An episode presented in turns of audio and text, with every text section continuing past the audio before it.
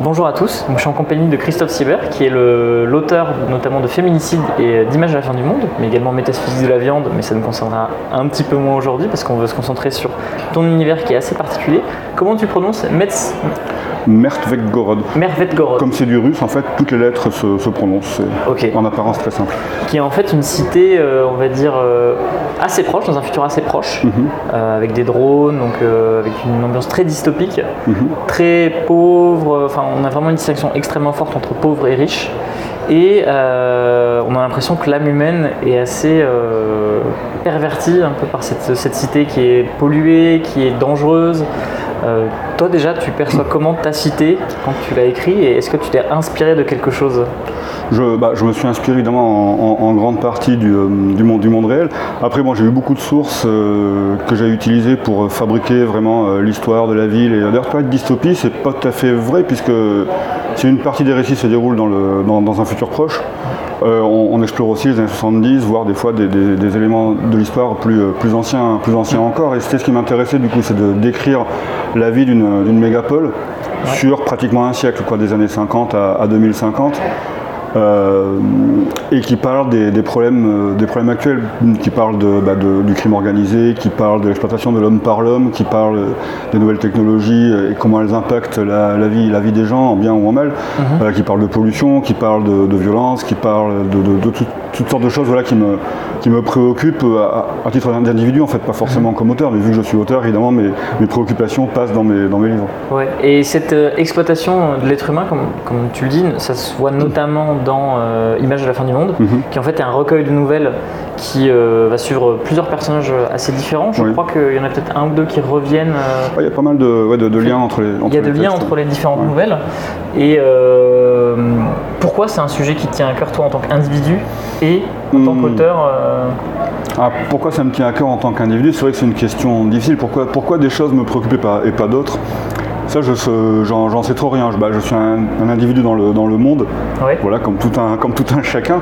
Et, euh, certains, pardon, certains éléments du, euh, du monde me, me, heurtent, me, me préoccupent, d'autres d'autres moins voilà. Et, euh, et, oui il se trouve que peut-être par, parce que j'ai très tôt délibérément refusé par exemple le, monde du travail et le salariat les exacerbations de ces, de ces rapports là me, me frappent particulièrement les excès du capitalisme me frappent particulièrement parce que j'ai passé longtemps sûrement euh, aux, marges de, mhm. de, ce, monde-là. Et, du coup, c'est toutes ces, toutes ces notions-là qui sont l'observation, encore une fois, de juste un, type normal dans, le monde qui ont, qui ont nourri euh, mon, travail en fait. Et dans, Mervet, dans euh, le système, c'est une sorte de système capitaliste teinté un peu de, reste du RSS c'est assez proche de la, de la Russie des années 90-2000 en fait. C'est-à-dire qu'après la chute de l'URSS, il y a eu un capitalisme extrêmement sauvage qui s'est euh, mis en place et qui a, dans l'histoire réelle de la Russie, été tempéré par la dictature de, Poutine, mhm. qui maintenant donne ses pleins, ses pleins fruits. Et euh, dans Merdvek-Gorod, j'ai voulu voilà, euh, essayer de trouver un, truc peut-être plus, euh, plus synthétique et plus, plus équilibré, disons, entre les, entre les restes de, l'époque soviétique, puisque la, la, RIM était avant la RSSM, c'est-à-dire une des républiques socialistes, au même titre que la Pologne, etc., ou l'Ukraine, etc. Et, et, un mode capitaliste très corrompu, très, très violent, sans aucun garde-fou, qui me permet justement d'exprimer voilà, ce que j'observe et ce que j'ai à dire de, de l'ultralibéralisme. Et tu as vécu dans des endroits euh, post-URSS pour t'inspirer comme ça? Non, non, non, non, non, non, non, non, je me suis beaucoup documenté, voilà, j'ai lu beaucoup de choses, j'ai vu beaucoup de, beaucoup de documentaires. Euh, mais c'est vraiment juste mon observation, enfin mon observation directe, elle, s'est juste, euh, elle juste euh, bornée, à la société française. Mais, vu que j'ai traversé sur beaucoup de couches, puisque j'ai été clodo à un moment et que j'ai été au RSA pendant, pendant près de 20 ans, j'ai pu, pu vraiment voir comment se, comment se passait la vie aux marges, enfin pour les laisser pour compte puisque j'en étais directement. Et ça, c'est une expérience que du coup tu remets notamment en avant dans les images de la fin du monde. Oui, enfin, je sais pas si je la remets en avant, mais en tout cas, elle m'a, elle m'a beaucoup nourri évidemment puisque c'est mon expérience euh, personnelle.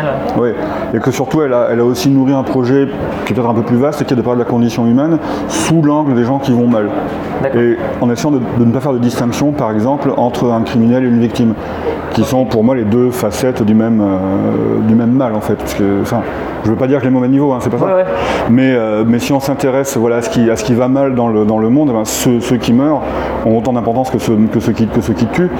Et si, on, si on oblitère l'axe moral de cette, voilà, de, de, cette situation, mhm. tout ça n'est que, que, le symptôme d'un monde qui va, qui va pas très fort. Et c'est ce qui m'intéresse, enfin, je pense que c'est vraiment mon projet d'écriture depuis, depuis toujours, de parler des gens qui vont mal et du monde en tant qu'il va mal. Et il y a un personnage qui est assez important euh, dans notamment fin du monde et un petit peu dans Féminicide, mm. c'est le Svatoj. Le Svatoj. Le Svatoj, qui est une sorte de gourou euh, qui qui essaye d'une image de Christ, en même temps un gourou sexuel. Enfin, c'est assez particulier. Déjà, comment tu le définis toi? Quand, quand, je l'ai fabriqué, je l'ai construit comme une espèce de, mix un peu, un peu bizarre entre, entre Rasputin euh, et Mishima, ce qui est déjà un peu. Ce qui est déjà bourré de contradictions. Et je l'ai construit comme un, comme un type qui a une vision spirituelle et une vision politique très élevée, très noble, très pure mais qui est malgré tout totalement corrompu par sa personnalité, par son environnement, et qui donc essaye de louvoyer entre, entre, ça, voilà, entre ces, différents, ces différents pôles. il sera d'ailleurs pas mal développé dans un des prochains tomes, qui sera absolument centré sur lui et sur, et sur le site justement, et sur, et sur l'attentat. Oui, parce que alors l'attentat, tu fais, tu fais très bien d'en parler, parce mm. que dans Image de la fin du monde, en fait, c'est euh, il y a une sorte de clôture euh, dès, dès, la première nouvelle, qui est la première nouvelle, ça s'ouvre sur un attentat qui détruit la moitié, euh, enfin une bonne partie de la ville, un gros mm. quartier, mm. et le, la dernière nouvelle de, de ce récit-là, en fait, c'est euh, quelqu'un d'extérieur qui n'est pas, euh, fait pas partie de l'organisation, qui va constater cette explosion. En fait, pour moi, toutes les autres nouvelles qui sont entre les deux, c'est euh, juste la décadence. Enfin, c'est l'empire romain quoi, qui s'effondre. C'est quelque chose qui montre que c'est limite le feu salvateur quoi, de, sur la cité. Quoi. Quelque chose comme ça, en tout cas du point de vue de Nicolas Lesvateuil, c'est effectivement un attentat salutaire parce qu'il il, rebat les cartes. Bon, il y, a 3000, il y a 3000 morts, du coup on peut, on peut discuter cette théorie. Mais effectivement, oui, euh, Image de la fin du monde, pour moi c'était à la fois un, balayage euh, superficiel et étendu de la ville pour proposer une sorte d'entrée en matière, et l'attentat comme pivot, parce qu'on constatera en lisant au fur et à mesure toute l'histoire, enfin les autres tomes, etc., que l'attentat est un élément central. Il y a un avant et un après, y compris dans le récit que je suis en train de, mettre en place. Que tu mets en place et que tu as un peu abordé dans Féminicide. Oui. Parce que dans Féminicide, on suit un journaliste qui euh, en fait explore euh, une chose assez particulière qui frise à la limite avec le fantastique dans ton mhm. univers. C'est euh, l'esprit de femmes mortes viennent hanter des gens qui après se mettent à faire le bien autour d'eux. Mhm. C'est ça oui. Je me, je me trompe pas et euh, donc il enquête sur ces, féminicides parce qu'il trouve aucune trace euh, dans les rapports de la cité, euh, ça. Et toi, tu vas étudier chaque strate de la société au fur et à mesure à travers ces féminicides-là pour conduire à, pour revenir sur ce côté spirituel que tu as essayé d'aborder mm. dans l'image de la fin du monde. Bah là, en fait, on se retrouve avec une sorte de culte assez étrange, presque Lovecraftien. Et toi, c'est des influences qui t'ont touché? Oui, oui, bah, Lovecraft, bon, oui, en tant que, en, tant que lecteur de Lovecraft d'une part, bon, en tant qu'ancien rôliste, évidemment, beaucoup. Et j'avais aussi à cœur de bâtir une mythologie euh, et qui flirte avec le fantastique, ou qui s'y vautre euh, carrément selon le point de vue qu'on a sur le livre parce que euh, d'une part ça permet d'avoir des, points de vue moraux très affirmés, puisqu'évidemment les éléments fantastiques, ça n'est jamais que des métaphores, des, euh, passions et des pulsions humaines, mhm. mais surtout aussi parce que je parle de façon très réaliste de choses extrêmement sombres, enfin je parle de trafic d'organes, de pédophilie, de féminicide, n'en jetez plus quoi. Mhm. Et l'appel, faire appel à une mythologie, à une, sorte de, cosmogonie qui supplante tout ça, ça permet aussi de, paradoxalement d'alléger un peu le truc. De relativiser. Oui, oui, oui. C'est-à-dire que c'est un monde aussi noir que le monde réel, mais on a quand même des démons, donc ça, ça va. Ça va en fait. Oui, en fait le plaisir de lecture est quand même conservé parce qu'on n'est pas non plus la tête enfoncée dans le réel comme une c'est pas, c'est pas, du, c'est pas du dépressif. Euh, c'est pas une lecture dépressive. C'est, l'idée, ouais. J'aimerais bien euh, parler de choses très noires. C'est électrochoc. Mais oui, et quand même les, tonifier le lecteur, la lectrice. Pas, mon but, c'est pas de décourager les gens, c'est au contraire de leur donner envie d'aller brûler des banques. et en off, donc tu m'as dit que tu allais euh, poursuivre cette, ce cycle-là, donc avec un tome 3, mais il y a aussi quelque chose de particulier, c'est que tu vas prêter ton univers à d'autres, d'autres oui, Oui, oui.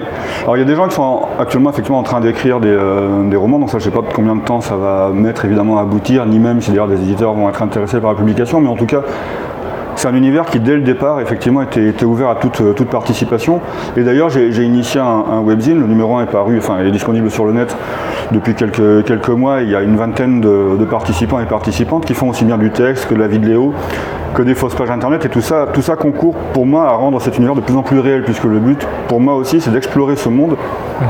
pas tellement à la manière d'un auteur d'imaginaire qui explorerait un monde qu'il a créé de toutes pièces, mais plutôt à la manière d'un auteur de polar par exemple qui explorerait Los Angeles ou, euh, Paris ou Marseille.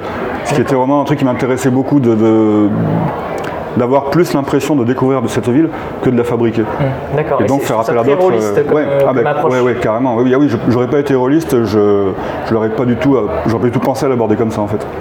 Ça c'est sûr. Ok.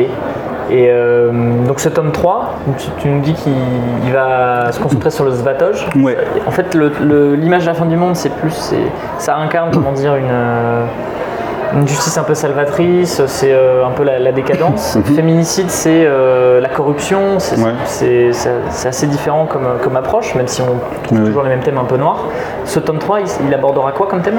Alors du coup, euh, vu qu'il part comme, enfin, il prend comme prétexte narratif du coup la, vie du Svatoy, l'histoire du site et l'histoire aussi qui, conduit à l'attentat, c'est une façon pour moi du coup d'explorer l'envers de, la médaille que je, montre dans Féminicide, c'est-à-dire le, côté laissé pour compte, les, les pros, parce que le site en fait, on va se rendre compte en lisant le bouquin que c'est pas seulement un, groupe paramilitaire vaguement sectaire, c'est aussi une sorte de soupe populaire par exemple euh, qui file à bouffer aux travailleurs immigrés et, et donc je voulais du coup permettre, enfin je voulais à travers ça montrer euh, bah, tous les laissés pour compte de Merdvegorod, les gens, les, gens, les gens qui bossent, les, les, les, les clodos, euh, les, ados à la dérive, enfin tout ce qui était un peu effleuré dans l'image de la fin du monde et qui était par contre très peu traité dans, euh, dans Féminicide. Mm. Et c'est un peu un, truc que je vais poursuivre au, fil des tomes, puisqu'il y en aura 7 ou 8 dans ce, dans ce cycle dans ce cycle-ci. Je m'étais fortement inspiré pour ça, de la, enfin je me suis fortement inspiré de la, série The, Wire. qui, euh, pour ceux qui ne connaissent pas, traite du problème de la criminalité dans la ville de Baltimore à travers un axe différent par saison. C'est-à-dire que la saison 1, ça va être les flics et les dealers, la saison 2, ça va être, euh, euh, je ne sais plus, les, dockers, la saison 3, la presse, la saison 4, etc. Et, euh, donc chaque saison reprend tout le, tout le truc sous un angle totalement différent. Et donc c'est comme s'il y avait une espèce de millefeuille d'explication à, la criminalité de Baltimore. Et je voulais vraiment voilà, raconter l'histoire de Merdvek-Gorod à travers euh, tous les points de vue et les, axes de pénétration possibles. Ouais, ouais, de complet et d'autonome aussi, c'est-à-dire qu'on peut lire le tome 4 sans avoir lu les autres et dans l'ordre qu'on veut. Enfin, j'avais aussi à cœur cette, idée-là. Donc ça va devenir une fresque humaine en fait. Oui, oui, oui, oui, oui. Oui, une sorte de comédie humaine, mais centrée voilà, sur un tout petit coin du monde qui n'existe pas. Ok, bah écoute, ça a l'air, euh, très très bien tout ça. ça. Tant mieux si ça peut mm. donner une, impression de complétude en fait euh, à ton cycle. Bah, écoute, merci à toi encore une fois, ben, Christophe. Merci à toi.